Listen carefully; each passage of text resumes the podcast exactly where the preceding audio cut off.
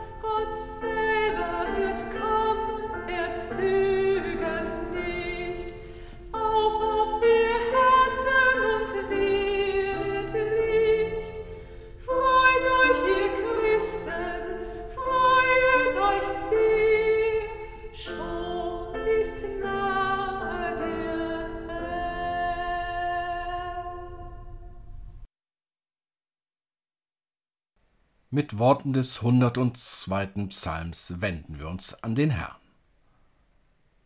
Du wollest dich aufmachen und über Zion erbarmen, denn es ist Zeit, dass du ihm gnädig seist. Und die Stunde ist gekommen, dass die Völker den Namen des Herrn fürchten und alle Könige auf Erden deine Herrlichkeit. Denn er schaut von seiner heiligen Höhe, der Herr sieht vom Himmel auf die Erde, dass er das Seufzen der Gefangenen höre und losmache die Kinder des Todes. Er sei dem Vater und dem Sohn und dem Heiligen Geist, wie es war im Anfang, jetzt und immer da und von Ewigkeit zu Ewigkeit. Amen. Lasst uns beten. Gott, wenn du kommst, uns zu begegnen, dann lass die Stimmen in uns leiser werden, die dir widersprechen und dich verschweigen. Lass uns Boten werden für Christus, den Bruder, im Heiligen Geist. Amen.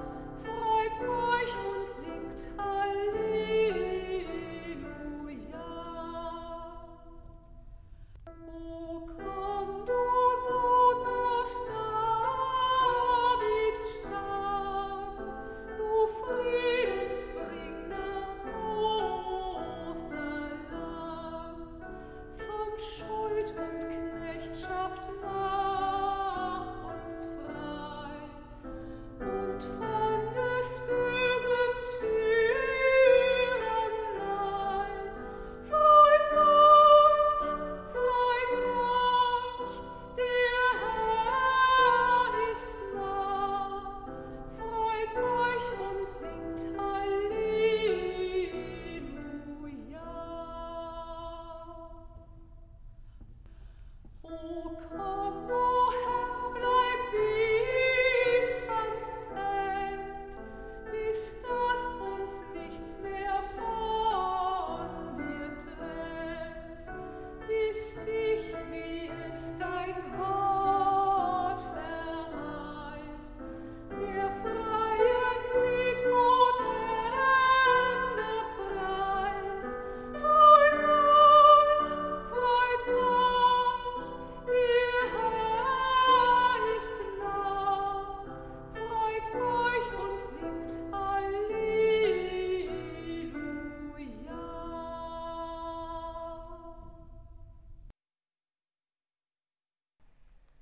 Liebe Hörerinnen und Hörer, der Text zum heutigen vierten Advent findet sich bei Lukas im ersten Kapitel. Und im sechsten Monat wurde der Engel Gabriel von Gott gesandt in eine Stadt in Galiläa, die heißt Nazareth, zu einer Jungfrau, die vertraut war einem Mann mit Namen Josef vom Hause David, und die Jungfrau hieß Maria. Und der Engel kam zu ihr hinein und sprach: Sei gegrüßt, du Begnadete, der Herr ist mit dir. Sie aber erschrak über die Rede und dachte: Welch ein Gruß ist das? Und der Engel sprach zu ihr: Fürchte dich nicht, Maria, du hast Gnade bei Gott gefunden. Siehe, du wirst schwanger werden und einen Sohn gebären, dem sollst du den Namen Jesus geben. Der wird groß sein und Sohn des Höchsten genannt werden, und Gott der Herr wird ihm den Thron seines Vaters David geben, und er wird König sein über das Haus Jakob in Ewigkeit, und sein Reich wird kein Ende haben. Da sprach Maria zu dem Engel, Wie soll das zugehen, da ich doch von keinem Manne weiß? Der Engel antwortete und sprach zu ihr, Der Heilige Geist wird über dich kommen, und die Kraft des Höchsten wird dich überschatten. Darum wird auch das Heilige, das geboren wird, Gottes Sohn genannt werden. Und siehe, Elisabeth, deine Verwandte, ist auch schwanger mit einem Sohn in ihrem Alter und jetzt im sechsten Monat sie, von der man sagt, dass sie unfruchtbar sei. Denn bei Gott ist kein Ding unmöglich. Maria aber sprach, siehe, ich bin des Herrn Magd, mir geschehe, wie du gesagt hast. Und der Engel schied von ihr. Liebe Hörerinnen und Hörer, stellen Sie sich vor, Sie wären bei der alltäglichen Hausarbeit. Sie putzen die Fenster, reinigen die Böden, bringen den Müll nach draußen und machen sich Gedanken über das anstehende Mittagessen. Zwischendurch setzen Sie sich hin, um eine Tasse Tee zu trinken und kurz auszuruhen. Wie jeden Tag ist die Pause nur kurz, denn das Essen will gekocht sein, die Familie kommt bestimmt. Ein Tag, wie es schon so viel in ihrem Leben gab. Ein Tag, wie er noch häufig in ihrem Leben kommen wird der graue Alltag halt. Gerade stehen sie am Herd und rühren die Suppe um, da spricht plötzlich jemand zu ihnen. Sie haben ihn nicht kommen hören.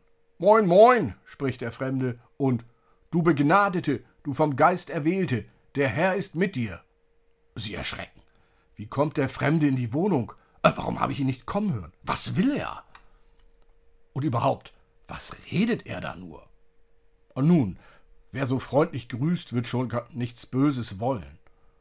Doch ein bisschen spinnert muss der Kerl doch sein. Redet da was von begnadet und vom Geist erwählt. Und was der da wohl mit meint und von welchem Geist halluziniert er bloß? Und dann noch, der Herr sei mit dir. Ah, jetzt hab ich es. Der Fremde ist bestimmt einer dieser Männer, die von Tür zu Tür ziehen, um die Menschen für Gott zu gewinnen. Ach Gott, so spät schon und das Essen ist noch gar nicht fertig. Junger Mann, es ist schön, dass Sie sich zu Gott bekennen und dies zu allen Menschen tragen wollen. Äh, doch gleich fällt die Familie ins Haus und will etwas zu essen haben. Alles Gute und auf Wiedersehen. Und das nächste Mal klopfen Sie zumindest an, bevor Sie ins Haus platzen. Liebe Hörerinnen und Hörer, Sie haben es sicherlich gemerkt, ich habe die Geschichte ein wenig respektlos in unsere Zeit übertragen, und Sie haben sich vielleicht über einige Stellen gewundert, die bei Lukas dann doch anders klingen als bei mir. Der entscheidende Unterschied in den beiden Erzählungen liegt in der Reaktion auf das unerwartete Erscheinen des Fremden.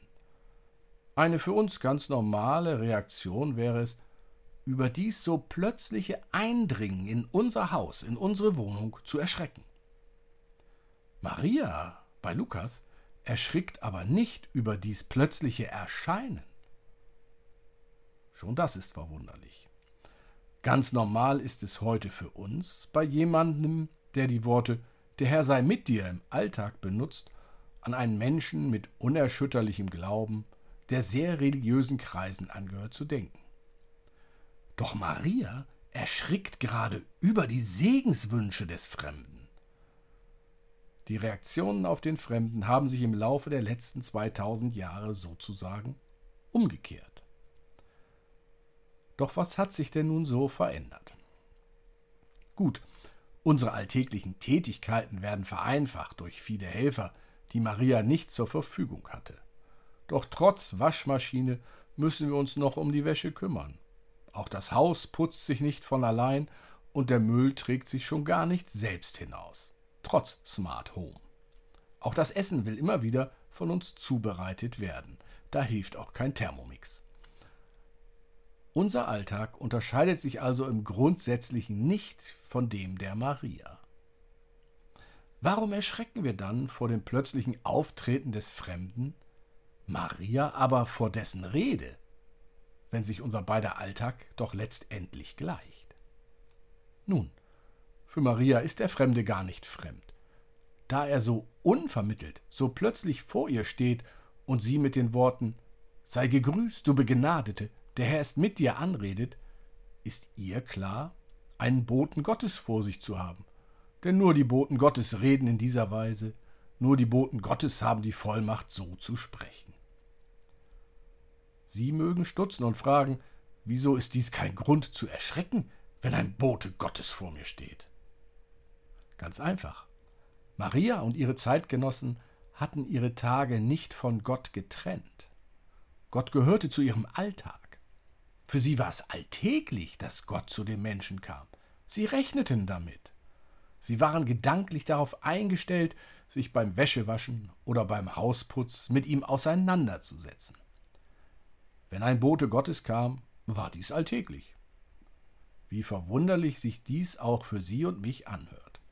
Gott seine Boten gehörten zum Alltag wie das morgendliche Aufstehen. Für sie und mich ist Gott nicht mehr in dieser Weise Teil des alltäglichen Lebens. Wir befassen uns meist in besonderen Situationen mit Gott, bei Krankheit, Tod, Taufe, Konfirmation und all diesen Dingen. Immer wenn etwas Besonderes, Außergewöhnliches in und mit unserem Leben geschieht, dann rechnen wir mit Gott. Dann sind wir darauf eingestellt, ihm und seiner Botschaft zu begegnen. Im Alltag dagegen liegt immer gerade etwas Dringendes an, was unbedingt erledigt werden muss. Doch diese Geschichte des Lukas regt uns an, den Alltag und Gott wieder mehr zusammenzurücken, wieder mit ihm und seiner Botschaft zu rechnen eben nicht nur sonntags in der Kirche, wenn der Pastor oder die Pastorin wieder salbungsvolle Worte ausposaunt, nein, montags, wenn sie die Wäsche aufhängen gehen, der Nachbarin begegnen, einen gemütlichen Plausch über den Gartenzaun hinweghalten und beim Gang zurück in die Küche denken, wie wohl dies Gespräch doch getan hat. Ist nicht darin schon ein Stück von Gott zu finden? Auch bei der Arbeit, ob am Fließband oder am Schreibtisch, könnte es nicht schaden, an Gott zu denken. Oder auch wenn sich der Wagen auf verschneiter Fahrbahn festgefahren hat und eine freundliche Fußgängerin, die gerade vorbeikommt, mit anschiebt, um den Wagen frei zu bekommen. Ist nicht in dieser alltäglichen Situation ein Stück von Gott zu finden? Die lukanische Erzählung von der Erwählung der Maria ermuntert, in den Alltäglichen, ja im Banalen mit Gott und mit dem Erscheinen und Aufscheinen seiner Botschaft zu rechnen. Denn nicht Gottes Erscheinen und Aufscheinen im Alltag ist das Besondere, sondern dass Gott zu einem Menschen tritt und ihn aus seinem Alltag herausreißt und ihn mit seinem besonderen Dienst, mit einem besonderen Dienst, einem Auftrag versieht dass Gott zu uns tritt und sagt, ich habe dich auserkoren, erwählt, und nun tue dies, was ich dir sage. Das ist außergewöhnlich. Damit ist nun sehr selten zu rechnen. Deshalb erschrickt Maria über die Rede, denn es ist etwas Besonderes, so von Gott zu einem Dienst erwählt zu werden. Nicht aber, dass es im Alltag geschieht. Amen.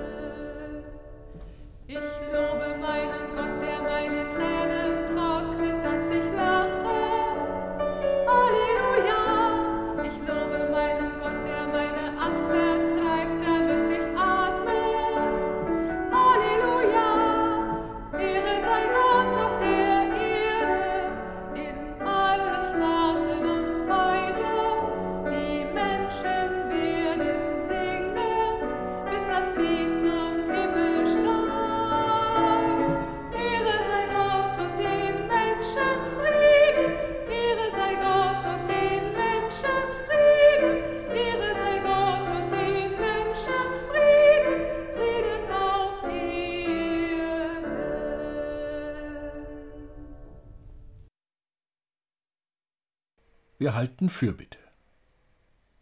Wir danken dir, Gott, dass wir nicht leben müssen ohne die Botschaft von Jesus, der uns dein Gesicht gezeigt hat.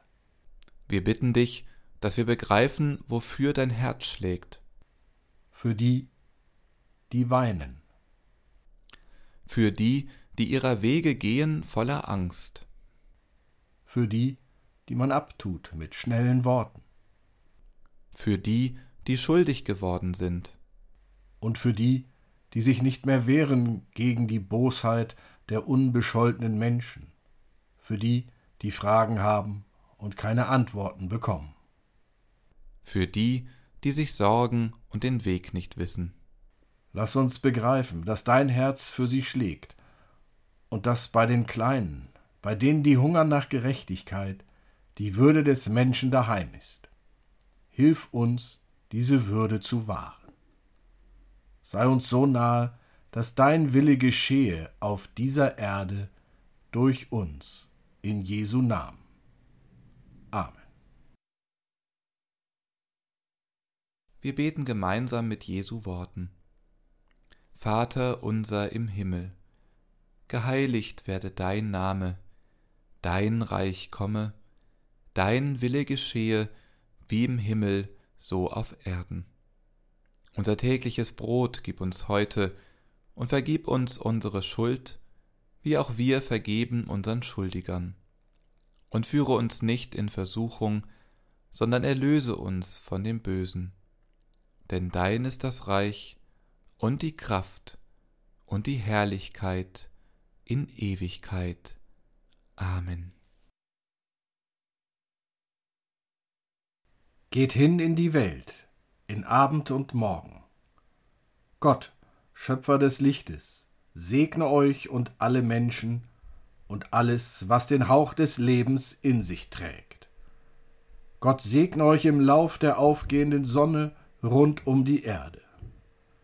Sei du der Morgenstern, der über Australien wacht, die Morgensonne, die über Asien aufgeht, die Sonne der Gerechtigkeit, die für Afrika neuen Segen bringt, die Morgenröte, die über Europa strahlt, das Sonnenlicht, das sich über die Weiten Süd- und Nordamerikas verschenkt.